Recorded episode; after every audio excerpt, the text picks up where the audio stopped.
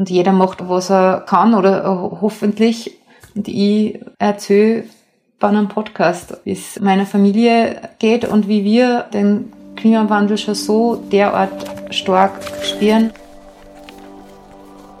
Sag's einfach. Der Bock hat vor andere Sitz.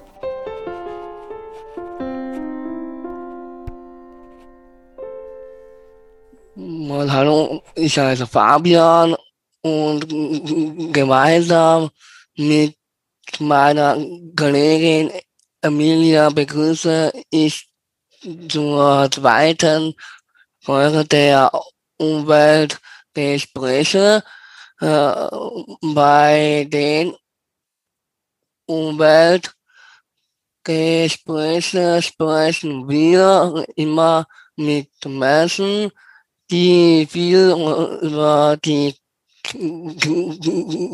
Klimakrise und den Verlust von Arten wissen.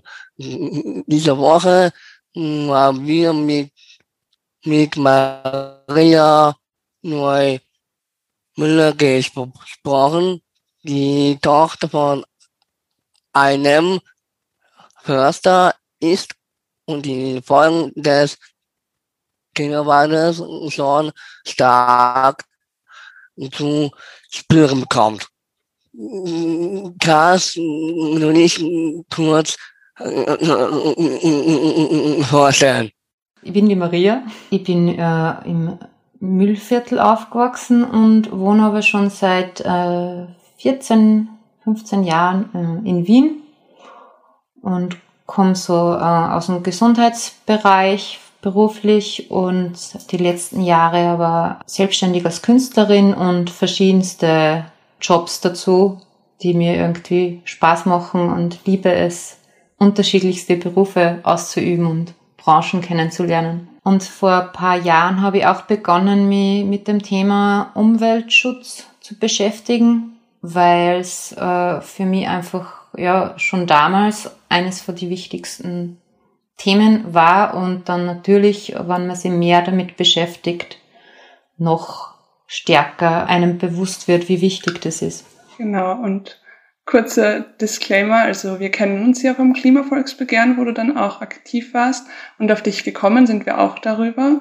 Und das ist jetzt ja irgendwie auch ein bisschen der Fokus der heutigen Folge, äh, da hast du ein Video gemacht für das Klimavolksbegehren darüber, dass dein Papa Förster ist und wie schwierig das für euch oder für ihn war zu sehen, wie der Wald immer mehr kaputt geht. Kannst du erzählen, wie sich der Wald verändert hat von deinem Papa? Ja, es ist einfach so, besonders äh, in den letzten Jahren und die letzten zwei Jahre ganz extrem einfach so, dass das Immunsystem der Bäume diesen Hitzeschwankungen, also der steigenden Hitze, aber besonders auch diese Schwankungen, das ist, äh, kommt ja dazu, nicht mehr stand hält. Und dann äh, Schädlinge die Bäume befallen. Und das Schadholz ist, was abzuholzen ist und leider dann mittlerweile 70 Prozent von unserem Wald kaputt ist. Und es ist für jemanden wie mein Papa und auch viele andere Landwirte und im Forstbereich arbeiten einfach, ja, der finanzielle Schaden ist das eine. Wo natürlich bei uns auch ist, ich bin auf einem Bauernhof aufgewachsen, ähm, das ist irgendwie so ein, ein Teil vom äh, Erhalt für so einen Hof, den mein Bruder auch übernommen hat das ist das Finanzielle, aber irgendwie viel äh, schmerzhaft ist einfach dieses Emotionelle, weil mein Papa sagt, das hat man aufgebaut, also er, er war ja da 18, 19, wie er es nur mit seinem Papa die Bäume gepflanzt hat, also so in, in dieser Voraussicht, dass das was ist, was man wirklich, das plant man ja oft für zwei Generationen. Und das zu sehen, dass das dann alles in so kurzer Zeit einfach kaputt geht und auch zu wissen, dass man grundsätzlich viel früher handeln hätte können, wann die Infos oder das Bewusstsein äh, im Landwirtschaftsbereich äh, da gewesen wäre, das tut halt sehr weh. Und der jungen Generation, also mein Papa ist schon fast 80, dann ähm, das nicht so hinterlassen zu können, als Sicherheit auch und als Einkommen, aber auch die Freude an dieser Forstarbeit äh, geht einfach auch verloren. Was so was Schönes sein könnte, die Arbeit mit Holz und allem. Der finanzielle Aspekt ist, dass es ja auch nur einen Bruchteil an Wert hat, wo man das dann ähm, verkauft, leider. Also wie ist es wirklich, den kaputten Wald zu sehen? Ja, immer durch das, dass ich meinen Papa schon äh, mit Tränen gesehen habe, wie er mir erzählt hat, was wirklich jetzt los ist mit dem Wald, ist einfach noch einmal bedrückender. Und wenn du den Wald von der Kindheit her kennst, der einfach überhaupt nicht mehr da ist, ja, ist das, es tut einfach nur weh und es tut auch insgesamt weh, weil es halt so offensichtlich zeigt, was der Klimawandel auf unserer Welt anrichtet und auch anrichten wird. Es gibt, äh, gibt keinen anderen Weg, als zu handeln für uns Menschen, weil es uns alle betrifft, ja. Und die Landwirtschaft ist das, was unserem Leben erhält, ja. Ein gesunder Boden und die gesunde Lunge vor der Erde ist der Wald. Und wenn das nur mal nur auf Profit und Ertrag, schnelles Wachstum geht, dann geht da langfristig was so derart schief und da ist kann auch, muss man einfach sagen, der einzelne äh, Landwirt, Forstwirt, Forstwirt, den nicht so viel bewirken. Da kehren gemeinsame Kräfte zusammen mit der Politik da und auch, dass das Wissen vermittelt wird. Schon in die Landwirtschaftsschulen. Das ist ja Schulen, das ist ja nicht ein, ich habe auch schon öfter gehört, ja, das ist Unwissenheit oder selber Schuld, die Bauern und äh, Bäuerinnen, die da die Monokulturen haben oder, oder einfach das nicht sehen, aber das ist ja jetzt nicht, äh, es ist ja äh, systemisch äh, auch. Es sind die wenigen Mutigen, die dann irgendwie sie vor alle anderen hinstellen und sagen, Leute, wir müssen da was machen oder die sagen, ich investiere jetzt in einen Mischwald, der bringt mir zwar die nächsten Jahre nicht den Ertrag, aber äh, langfristig ist das die, die bessere Alternative, aber das gehört gefördert, das gehört politisch auch gelenkt, ja. Ist dein Papa einer von den Leuten, die das probiert haben mit dem Mischwald und so weiter? Oder ist er da auch jemand gewesen, der an die Politik reingetreten ist oder ähnliches? Oder?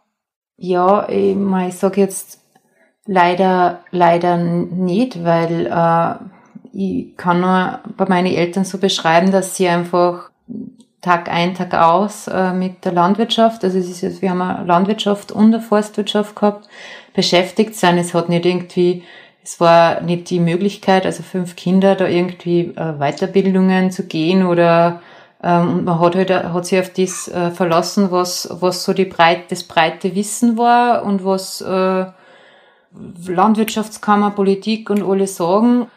Und die, die was da die paar wenigen äh, äh, Höfe, die es da gegeben hat, die, die, die ausgeschert sind aus dem Wissen, das sind so ein bisschen die Verrückten, die eher belächelt worden sind. Ob das jetzt äh, Biobetriebe waren oder auch die, die, ja, wer, wer andere Wege geht in der Landwirtschaft, wird nie von allen Seiten unterstützt. Ja, und jetzt, dass es jetzt zirkt, also er sagt, er sagt es ja, er erzählt das, dass in die 60er Jahre, da hat ähm, das hat das Land, ähm, die Fichtenpflanzen verschenkt an die ganzen äh, Forstbetriebe, damit sie umforsten. Kann man natürlich jetzt nur sagen, okay, äh, dort war ähm, das, das Bewusstsein, also da ist äh, wissenschaftlich jetzt auch noch nicht äh, das so groß äh, erkannt gewesen, das Klimathema. Aber seit mittlerweile 30 Jahren ja, ist, ist das, äh, die Wissenslage so, dass man weiß, dass es den Klimawandel gibt und die Folgen und da hätte es einfach schon viel früher Reaktionen geben sollen auf einer breiten Ebene. Viel früher einfach das in Schulen einfließt, dass das in die Medien gebracht wird und ja, jetzt äh, sieht man auf ORF viel Dokumentationen. Da geht es um den Wald, es geht um Pflanzen, um unsere Zukunft, es geht auch um das, dass man erklärt, dass jetzt nicht nur, wenn es jetzt einmal äh, kalt ist, dann heißt äh, es gibt ja gar keinen Klimawandel, das ist ja eh kalt draußen, es schneit ja eh, ja dass diese Temperatur Extreme mehr werden. Ja, das ist ein Wissen, das, ich habe das auch vor acht Jahren noch nicht gewusst. Warum weiß ich das nicht, obwohl ich in die Schule gegangen bin, Matura habe und sogar ja auf der Uni und im Gesundheitsbereich äh, Ausbildungen habe. Das ist so, das gehört überall rein. Ja. Und wenn ich, äh, wenn ich meine, meine Stimme angebe für äh, Politik, ja, meine Wahlstimme, dann mache ich das, weil, weil ich denen den Auftrag gebe, dass sie sich umfassend damit beschäftigen, was für unser Land, was fürs Leben, für die Leute gut und wichtig ist, ja.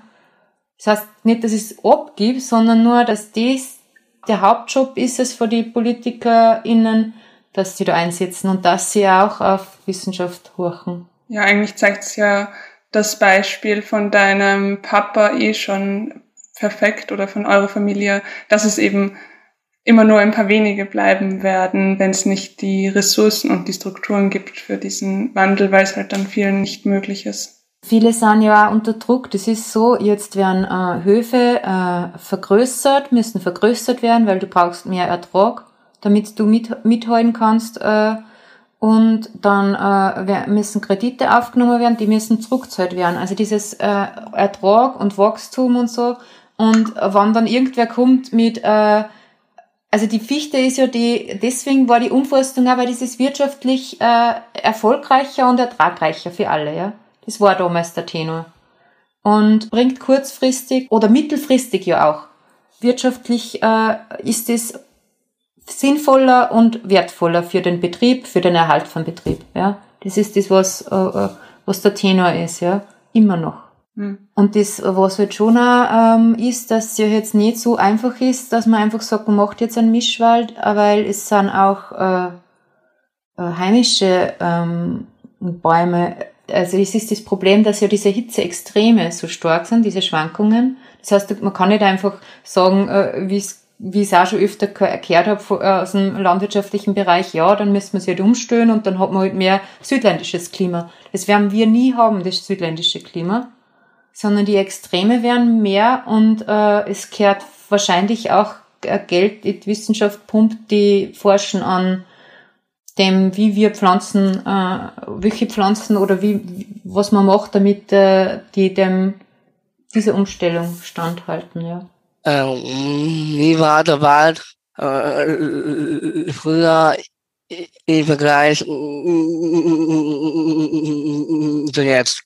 Ja, da, früher war es einfach äh, so, dass man noch Bedarf, also nach dem Eigenbedarf fürs Heizen oder auch äh, so halt einfach gefällt hat und äh, verkauft hat. Es hat immer auch Schadholz gegeben, aber in diesem Ausmaß, wenn man sich das Müllviertel und Waldviertel anschaut, also es ist auch Freunde von mir, wirklich, da kriegst einfach da, da, da, da tut dir das Herz weh und du kriegst äh, Tränen in die Augen, wenn du da durchfährst bei unserem Ort.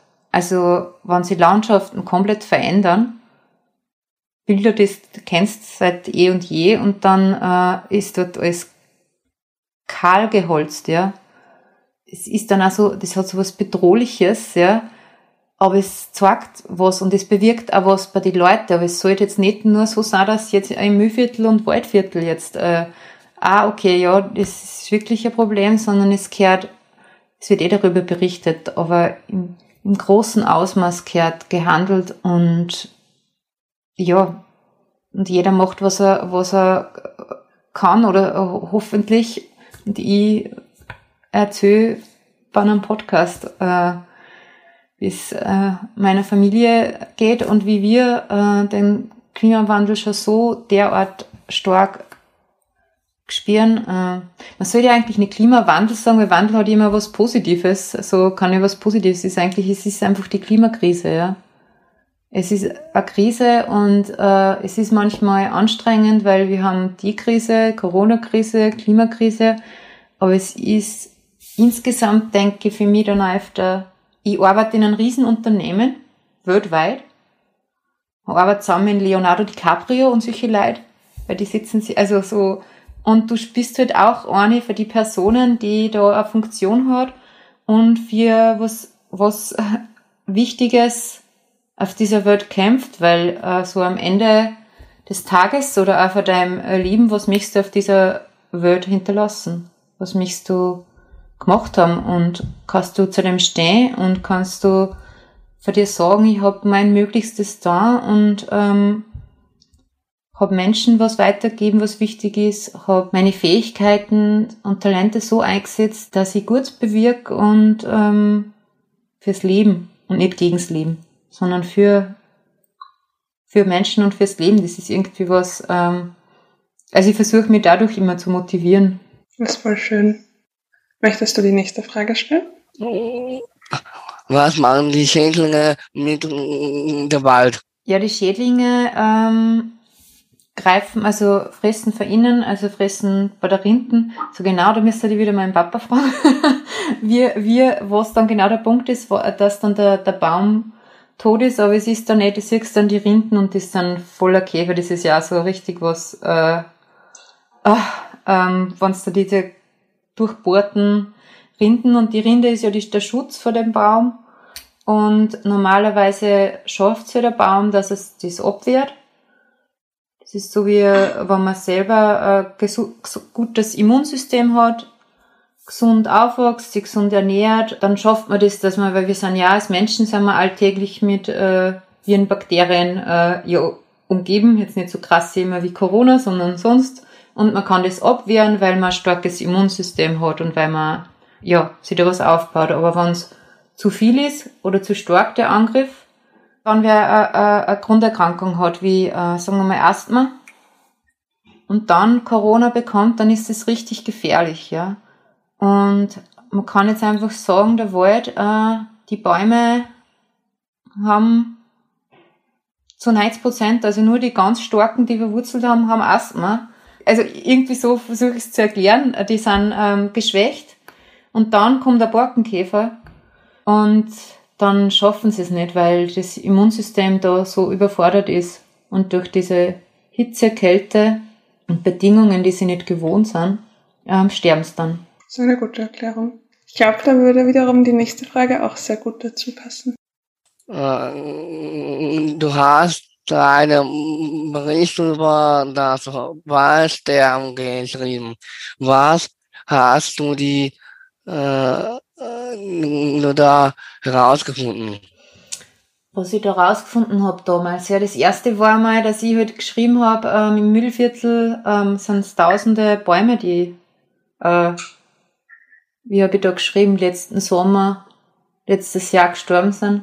Ich weiß jetzt nicht mehr, in was für ein Jahr ich den geschrieben habe. Auf jeden Fall habe ich meinen Bruder, der ja eben ähm, ähm, den, den Hof übernommen hat und äh, auch eben den, den, den, den Wald, äh, gefragt, ob er mal drüber lesen kann, dass das eh alles stimmt. Und das Erste, was er gesagt hat, ist, Maria, ähm, das sind allein bei uns schon Tausende, im Müllviertel sind es Millionen. Mhm.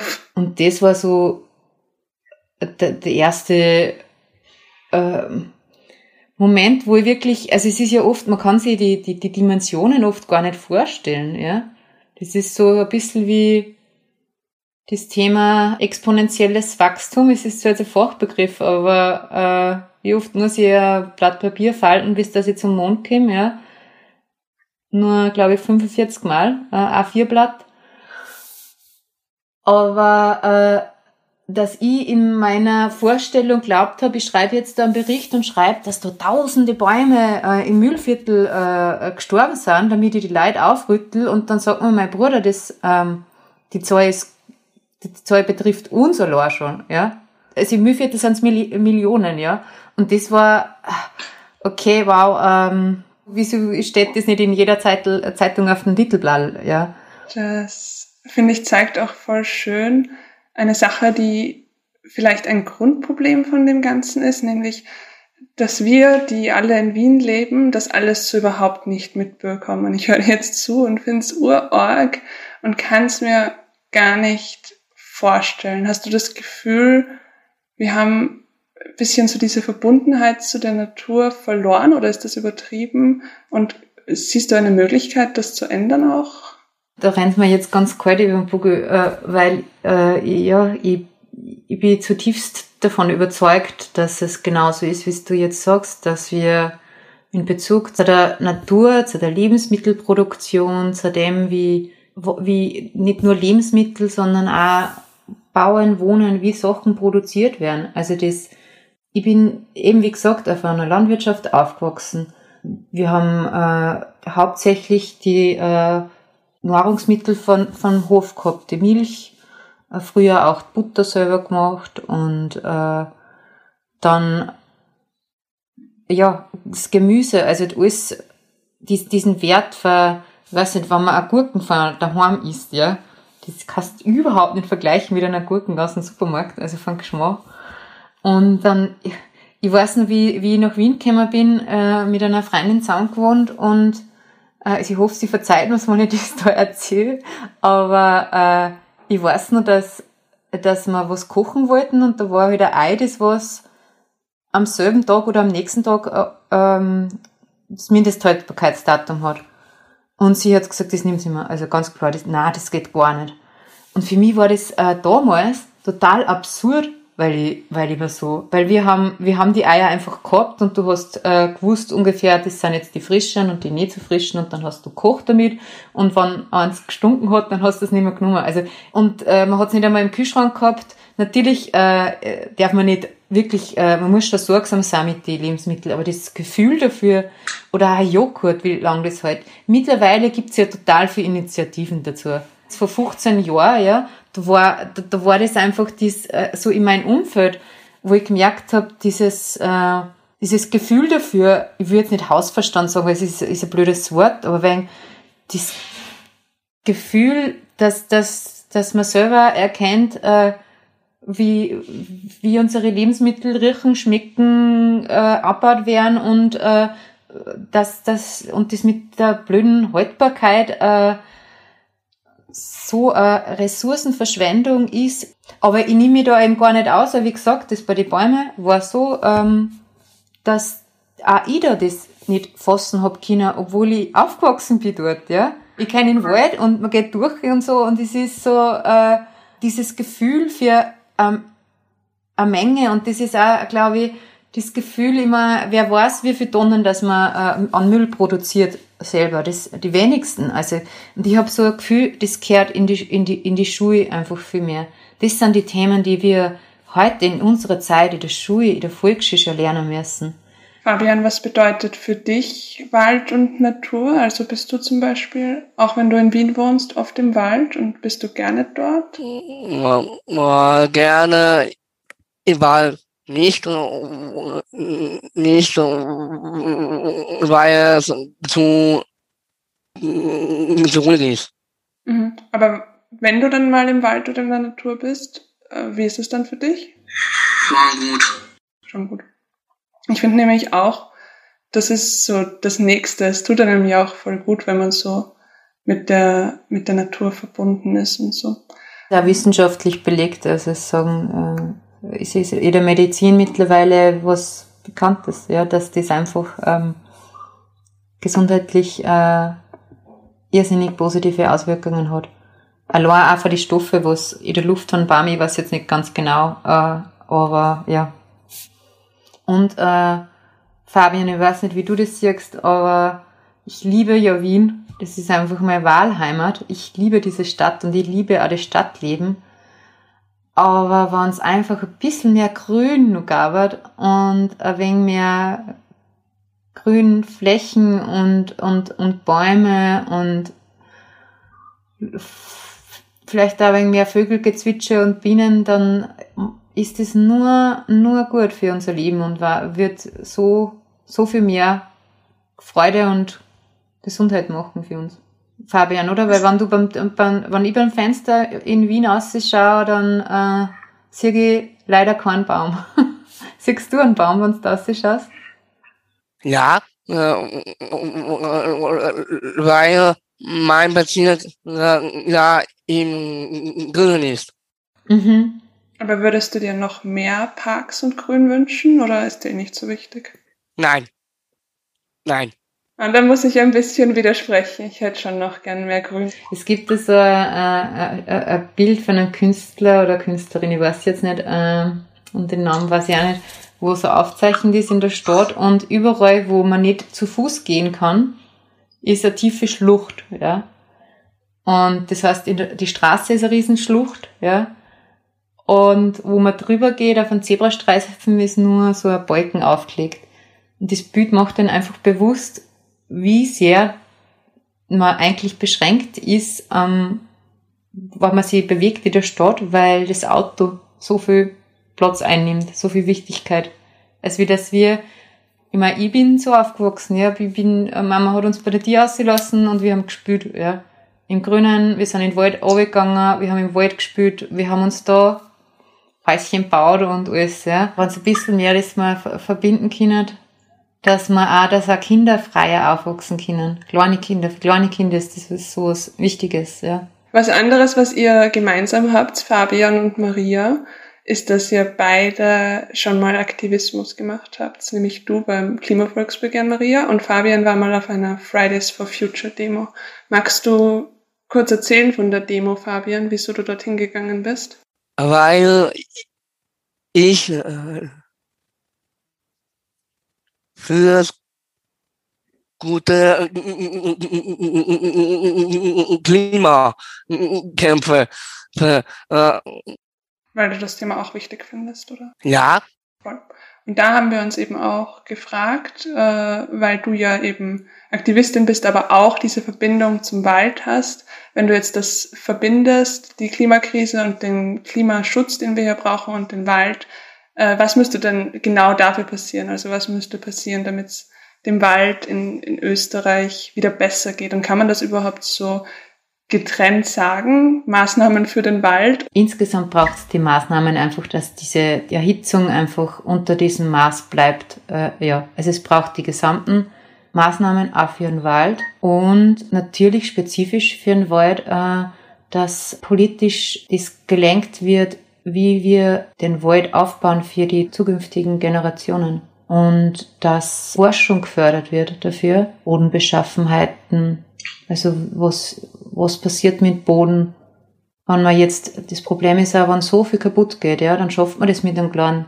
Traktor nicht mehr, das ra äh, rauszuholen, dann kommt der Harvester, das sind diese riesen Maschinen, die drucken den Boden zusammen, wiederum äh, schlecht. Also das sind alles so Sachen, wo informiert werden muss und wo Maßnahmen gesetzt werden müssen, aber nicht Regelungen von oben aber, die nur Zeit und Geld für die Betroffenen heißen, weil dann wird man die Unterstützung nicht haben für die Leute, die jetzt wirklich im Wald arbeiten. Es gehört auch miteinander her, dass auch, sagen wir mal, die stursten Forstleute aus Hintertupfing irgendwo auch mitmachen. Da muss man äh, Veranstaltungen machen, wo man miteinander redet und wo man informiert und wo gescheite Leute miteinander reden, weil das sind alles gescheite Leute, nur gehört geredet miteinander und das darf nicht nur von oben runter sein, sondern ähm, intelligente Lösungen und äh, Gespräche auf Augenhöhe. Dann kommen wir vielleicht zur abschließenden Frage und das ist ein ziemlich harter Schnitt, aber ich will es dich unbedingt fragen, weil ich nämlich aus unserer Zeit beim Klimavolksbegehren weiß, dass du auch ein Kabarettprogramm machen möchtest für mehr, äh, für in dem Kli die Klimakrise vorkommt. Und zum einen finde ich es interessant, wenn du erzählen könntest, warum und zum anderen frage ich mich, ob das nicht urschwierig ist, wenn man merkt, ja, es geht dir richtig nahe, dieses Thema, das dann lustig zu machen und dann auch noch lustig auf eine Art, die es nicht runterspielt. Ja, das wird die große Herausforderung, die ich mir gestellt habe für die nächsten Jahre. Aber es war so, dass ursprünglich die ähm, Idee zum Kabarett eigentlich nur gekommen ist, weil ich mal bei einem ähm, Diary Slam und bei einem Poetry Slam mit authentischen oder persönlichen Geschichten aus meinem Leben Leute sehr erheitern hab können. Und dann habe ich mein erstes Kabarett gehabt und das äh, muss ich da jetzt einfach dazu äh, erzählen, weil das, äh, ich war am, am zwei Tage vor, zwei oder drei Tage vor meiner Premiere und ich habe mir ich habe mein, mein erstes Kabarett, das einzige, was ich in der Form jemals so machen kann, weil ich habe es nie geübt und habe einfach äh, wollte es ausprobieren. Und dann habe ich mir noch ein anderes Kabarett angeschaut. Ähm, es war ein Spektakel in Wien. Auf jeden Fall war ich dem äh, Kabarett und das war komplett ausverkauft. Und ich habe da hinten mich noch hinsitzen dürfen, habe äh, gefragt, ob ich mir es anhören darf, noch ein bisschen zur, zur Vorbereitung. Dann habe ich mir schon ein bisschen gefürchtet, ob das mich nicht voll verunsichert, wenn der jetzt total gut ist und äh, ja. Und dann hat er ähm, erstens, er hat Witze gemacht über, er hat Witze über Kinder gemacht, er hat Witze gemacht über Frauen und hat äh, äh, über Gewalt gegen Frauen Witze gemacht. Und die Krönung war für mich, oder zum Schluss, äh, war so ein Lied. Also ich will jetzt wirklich nicht äh, da gegen, gegen den Künstler, aber einfach, äh, ich will nur erklären, was mich zum Nachdenken gebracht hat. Ähm, hat ein Lied gemacht äh, und das Lied und die Texten und die Reime waren natürlich, war, war alles gut, aber er hat äh, äh, so gesungen, dass irgendwie äh, über das, dass der Klimawandel halt da ist und dass die Wissenschaft ja sagt, wir haben nochmal, wenn man es auf die Zeitgeschichte für die Menschen rechnet, nochmal nur fünf Minuten auf, äh, auf dieser Welt zum Leben. Also wenn man es so herunterbricht. Und sein Refrain war, ähm, diese fünf Minuten verbringt er lieber mit Budern und Saufen. Und es hat, der ganze Saal hat gelacht. Alle haben sie abgeweckt, aber die anderen Sachen. Also ähm, ich möchte es gar nicht ausführen, was diese Sachen wird, Gewalt gegen Frauen und so. Und ich, ich habe mir irgendwie gedacht, ich finde einfach, ähm, wenn ich, wenn ich, wenn ich Witze mache in meinem persönlichen Umfeld, weil mir hat jemand, wie das kritisiert hat, vorgeworfen, ich würde eine Zensur, also ich würde das zensurieren wollen, ja. Und die Kunst ist ja frei und so weiter, ja. Aber äh, ich, ich will nicht äh, Zensur, sondern ich möchte einfach nur sagen, wenn ich mich hinstehe auf der Bühne und einen Saal voller äh, Menschen vor mir habe, dann habe ich eine Verantwortung oder muss ich mir meiner Verantwortung bewusst sein, über was ich Witze reiß und was ich ins Lächerliche ziehe und was nicht. Aber du willst ja mit deinem Programm auch ein Programm über die Klimakrise machen und das ist geplant. Aber wie, wie anders? Wie lustig, aber nicht äh, herunterspielend. Also ich habe ja äh, entschieden, ich mache nur, ich mache ja nur Witze über mich. Es ist mir dann auch, äh, es war mein Programm so und dann habe ich erst gewusst, äh, ah, das passt. Ich mach, ich ziehe mich ins Lächerliche und möchte so schaffen, dass ich zwischendurch ähm, immer wieder ähm, dies, äh, das Thema einbringen, die Verantwortung und was man hat auf der Welt. Also ich möchte quasi, ich möchte die Leute äh, sagen, dass sie sich selber weniger ernst nehmen sollen und sie selber nicht so wichtig nehmen oder einfach sich über sich selber lachen und ähm, ja eben, sich selber nicht so ernst zu nehmen, aber die Welt und die Menschen und uns, uns Leben generell, besonders das rundherum das Leben von anderen Menschen oder auch die Natur ernster zu nehmen. Und ich glaube, dass man, wenn man, wenn man sich da, äh, wenn man das dann einfach anspricht und wenn man dann einfach sagt, so, habe ich jetzt die Stimmung voll gekippt oder äh, wie, also, dass man einfach irgendwie drüber redet, dass ich, dass ich das alles nicht so ernst, also ich werde kein Skript schreiben, sondern ich will einfach, dass die Leute äh, einen humorvollen, einen lustigen Abend haben, aber dass sie damit heimkommen, dass sie sich denken, hey, ja, ah, die hat recht, oder hey, das können wir schon machen, ja. Ah, danke für das Zuhören. Tschüss.